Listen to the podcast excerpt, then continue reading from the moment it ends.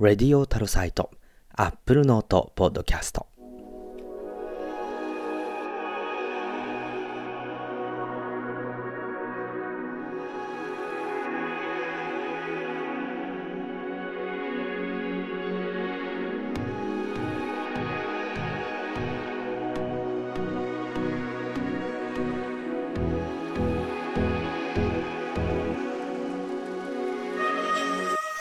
皆さんこんにちは、松村太郎です。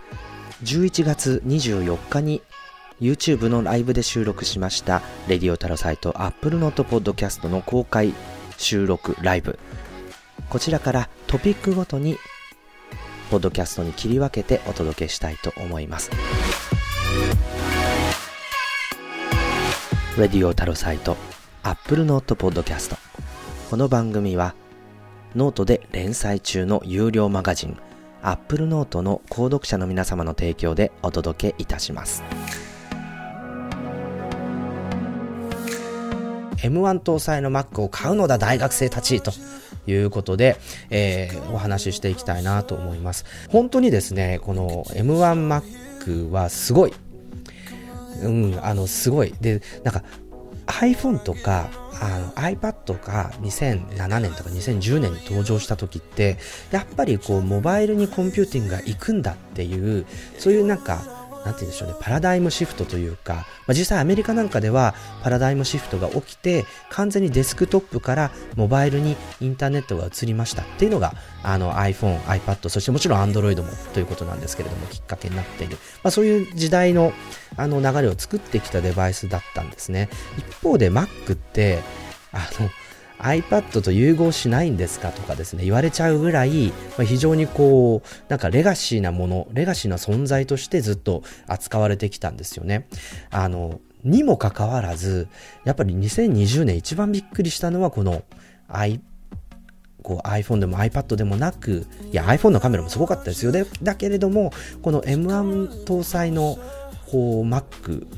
MacBook Air、MacBook Pro これの進化っていうものがやっぱりですね非常にこう印象に残ったしあの今日もあのツイッターで何人の方かが書いあの実際に実機を買われて書いている方も多かったんですけれどももちろん今すべての評価をするには早すぎるかもしれません。けれども絶対に、えー、振り返った時に明らかに Apple の Mac あるいはコンピューター自体の潮目が変わった瞬間だったねっていうなんかそういうこう区切れ目になっていくんじゃないかなっていうのはすごく感じているところですね、えー、それがこうだんだんピースが埋まっていくんじゃないかっていうのはこの、Apple がこう M1 の自社チップに Mac を移行させたあそれが11月の17日に登場したというこの2020年の11月17日という日付っていうのは結構大きなインパクトが明らかになっていくんじゃないかなと。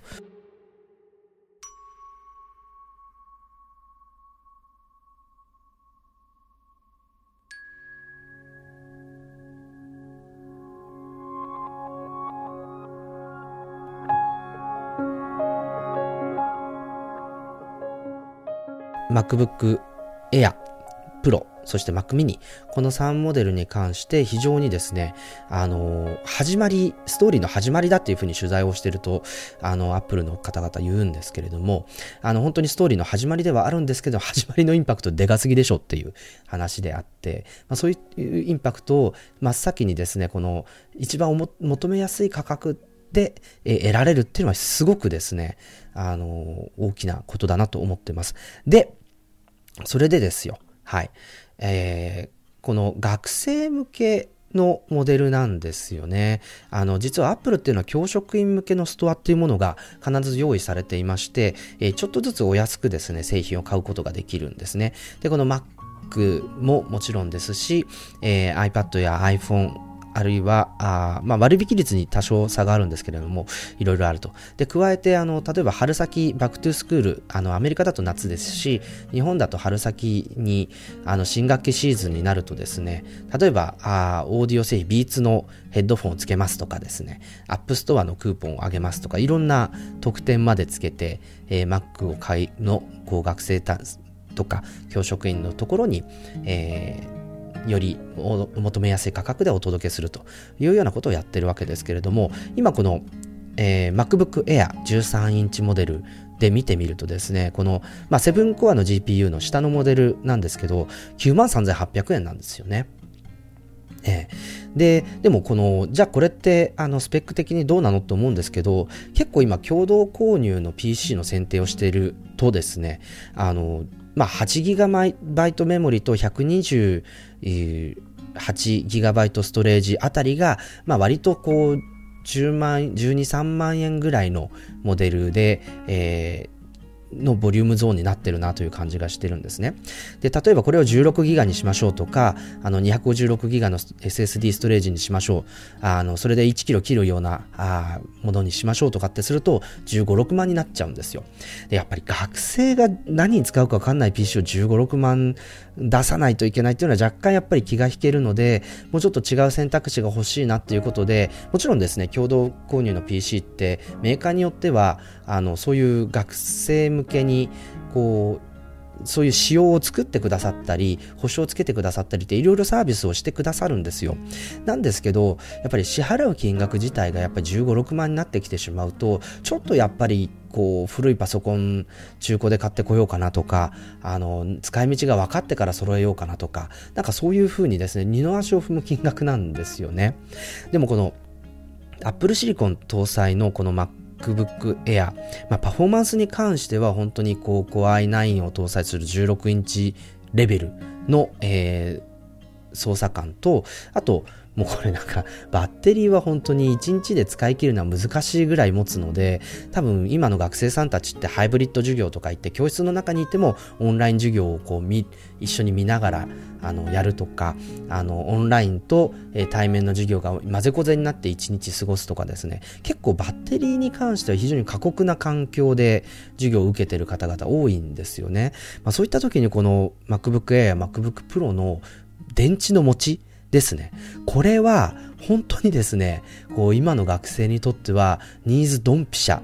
あの、なんじゃないかなと、すごく思います。まあ、そういった意味で、そういうマシンが93,800円で、えー、手に入るとすると、これね、1.5倍とか倍ぐらいの、えー、推奨 PC を指定しようとし、あのー、してたとすると、やっぱりこう、Windows じゃないっていう欠点を、だけにこう我慢すれば、やっぱり Mac クを選ぶっていうことは非常にこう、これからのハイブリッドまたまだまだ続いていくようなあの学習環境においては非常に理にかなった選択だし安いっていうところはあるんじゃないかなと思います。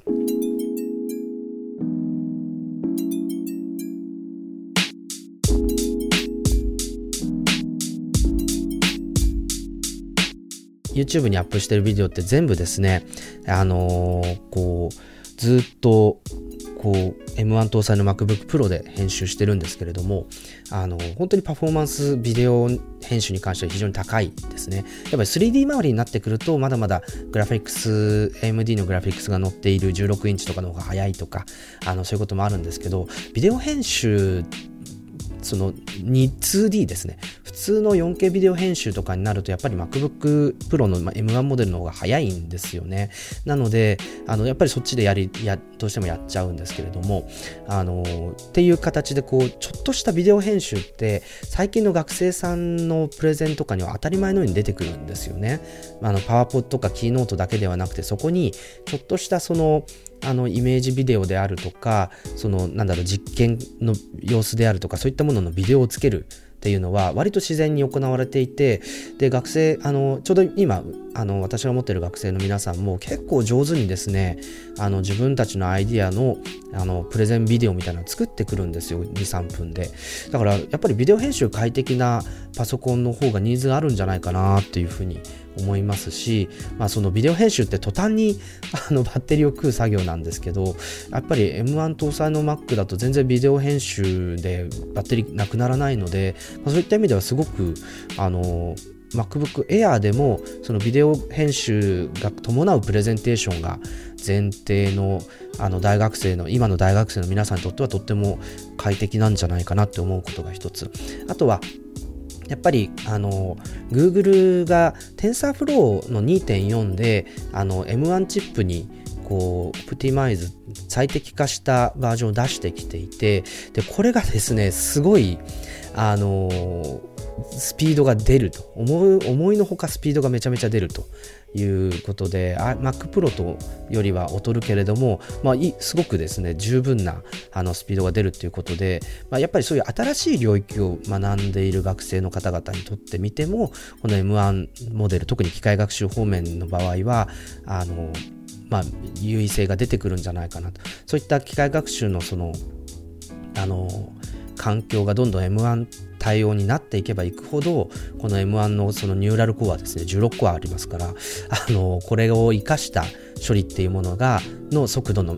メリットが出てくるしそういったドメイン固有プロセッサーっていうんですけれどもその特殊なあの特別な操作にをアクセラレーションするようなあのプロセッシングですね。の仕組みが入ってるのは例えば機械学習処理であるとかビデオ編集とかそういう書き出しであるとかあのそういったものが M1 チップには入ってるんですけれどもやっぱりそういうあのビデオ編集もそうだし機械学習処理もそうなあのみたいなそういうあのよく使われるであろう特殊な処理に長けた機能を持たせている M1 チップの優位性っていうのは結構その大学の環境にはフィットしやすいんじゃないかなっていうのはすごく思っているのでまあ本当に新しい領域を学ぶとかあのプログラミングというよりは機械学習の勉強しますとかあのそういう、まあ、統計解析とかもそうだと思うんですけれども、まあ、そういった処理をするっていう前提がある人たちにとってもあのこの MacBook Air っていうのはあのこの値段で3 40万ぐらいのレベルのデスクトップと同じような性能を持ち運べるとするとやっぱりメリット大きいんじゃないかなと思うんですよね。なのでまあこの M1 搭載の Mac クっていうのは本当に大学生の皆さんにおすすめしたいしあのまあ、来年 IU に入ってくる大学生の皆さんはもしこう Windows じゃなくて Mac を選んだとしたらもう徹底的に僕はサポートしますから安心して Mac を買ってうちの大学来てくださいっていうふうにあのお伝えしたいと思います。でえっ、ー、ともちろんですねあのコメントの方にもありますけれども M1MacBook は Windows と並列に比べられない気がしますということでもちろんですね Windows だからできることっていうのももちろんたくさんあってあの例えばグラフィックスだったりビデオ系だったりあのこういう配信系のアプリケーションなんかでも Windows から先に出てくるみたいなものがたくさんありますしあの一方であの、まあ、オフィスとか、あの、そういったものできちんと作り込んだような、Excel もそうですけど、作り込んだそういうオフィスドキュメントに関しては、それがそのままきっちりと再現されたりできる、流通できるっていうのはメリットだと思いますね。あの、また、でも一方で、こう、最初のパソコン、あるいはファーストマックが M1 だっていうのは羨ましい気がしてますっていうのは、あの、リンクマンご指摘なんですけれども、本当にその通りだなと思っていて、あの、これだけ、あの、タブレットじゃなくていいやっていうふうに、あの、思える Mac が出てきてそれが最初の1台目になるっていうのは本当にラッキーだな本当にラッキーラッキーとしか言いようがないですよね、えー、で私自身は実は大学3年生の時にちょうど iPod が出たので、えー、と今まで Windows を使っそれまで使ってたんですけれどもその iPod 目当てに iBook 白くなった iBook に乗り換えて、えー、Mac ユーザーになったっていう実はすごくこう新参者って言ってももう20年ぐらい経ってますけれどもあの本当に新参者の部類なんですよね今の。あのいわゆるマカーと言われている中では。まあでもそういう人がどんどんどんどん出てきて新しい使い方だったりあの面白い使い方をしてくれるといいなということがすごく思っているのでぜひあの新参だろうが古参だろうが関係なくですねこう M1 チップ搭載の Mac をこう、携えて大学来てくださいね。そう、Mac でキャンパスライフ羨ましいですっていう話であったり、3キロぐらいある iBook を持ち歩いてた十数年前とは 本当に学生の間ですよね。全然違いますもんね。1.2キロですからね。えー、まあそういった意味では本当におすすめということで、ぜひ、あの、大学生の皆さん、M1Mac ご検討いただければと思います。はい。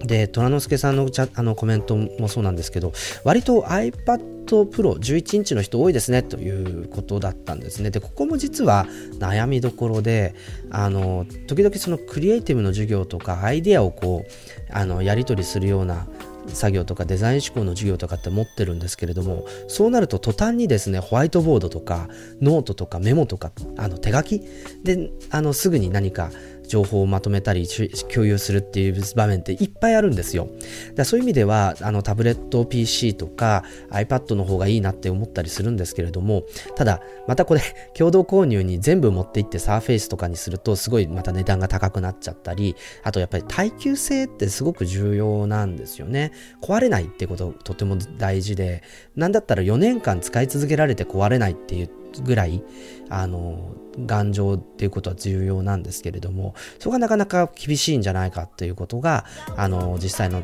サーフェイス使ってる先生方からも出てしまっているんですよね。でもこの M1Mac だったら13インチ MacBook Air と例えば第8世代の iPad を組み合わせてもその共同購入の15万とかにはならないわけですよね。うん、なので、あのでしかもね今私のデスクトップそうなんですけれどもあの、ま、正面に Mac があって右側に iPad を置けばこうデュアルディスプレイになってしかも持ち歩けるしあのタブレットとしても使えるのでそういう意味ではすごくあの機動力高いわけですよね。まあ、そういった意味でいくと、まあ、あのタブレット必要だったらやっぱり Mac に iPad 足すみたいな考え方でもいいのかなとか思ったりしますし本当はねあの欲を言うとできれば願わくばあの MacBook Air に直接 Apple Pencil で書きたいところではあるんですけれどもね。はい。はい、ベータさん、現役大学生ですけれども、あの、古くて、熱くて重い Windows 機を使ってるので、今からでも M1MacBook に買い替えたい、買いたいぐらいですっていうことで、でも学校がなかなか、あの、指定が Windows だったり、あの、すると、前提が Windows だったりすると、こうちょっとなかなかね、そういうことも難しいっていうのもすごく理解していて、だから、だからさ、あの、この番組収録始める前に言ったんですけど、BYOD の時代からやり直そうよ日本みたいな話だと思うんですよね。なので、そこをぜひですね、あの、大学側もカルキュラムで、その BYOD 対応していくような、なんかそういうところって目指さないといけないと思いますし、あの、さらに言うとこうどんなプラットフォームにでも対応できるようなあのそういう授業であるとかカリキュラムであるとか学校の仕組みみたいなのを組んでおかないと何かその決定的に、まあ、この MacBook Air とかがその決定的なテクノロジーかどうかっていうのはもうちょっとしないとあの判断つかないんですけれどもこういった決定的なテクノロジーをが出てきた時にそれにいち早く飛びつくいわゆるイノベーターって呼ばれる人たちとかマーケティング的にねイノベーターと呼ばれる人たちとかアーリーマジョリティみたいな人たちがあのそういう決定的なテクノロジーにいち早く気づいて使い始めるわけですけれどもそういった人たちが活躍できない大学とか企業とかってやっぱりイノベーティブじゃないしその先端的なことってできないと思いますしもちろん何使ってるか関係ないじゃんっていうのはもちろんあるんですけれども一方ででもそれって結局組織の構造とか仕組みとか、まあ、そういったところにすごく反映されてくる一時が万事みたいな部分はありますのでやっぱりですねこう新しいテクノロジーがもしかしたら決定的になるかもしれない。それに触れておいた方がいい。あるいはそこにフレキシブルに対応できた方がいいっていうような環境をあの個人もそうですし組織も整えておくってすごく重要じゃないかなと思いますということで M1 搭載 Mac を買って、えー、うちの大学来てください徹底的にサポートしますので一つのメッセージにございました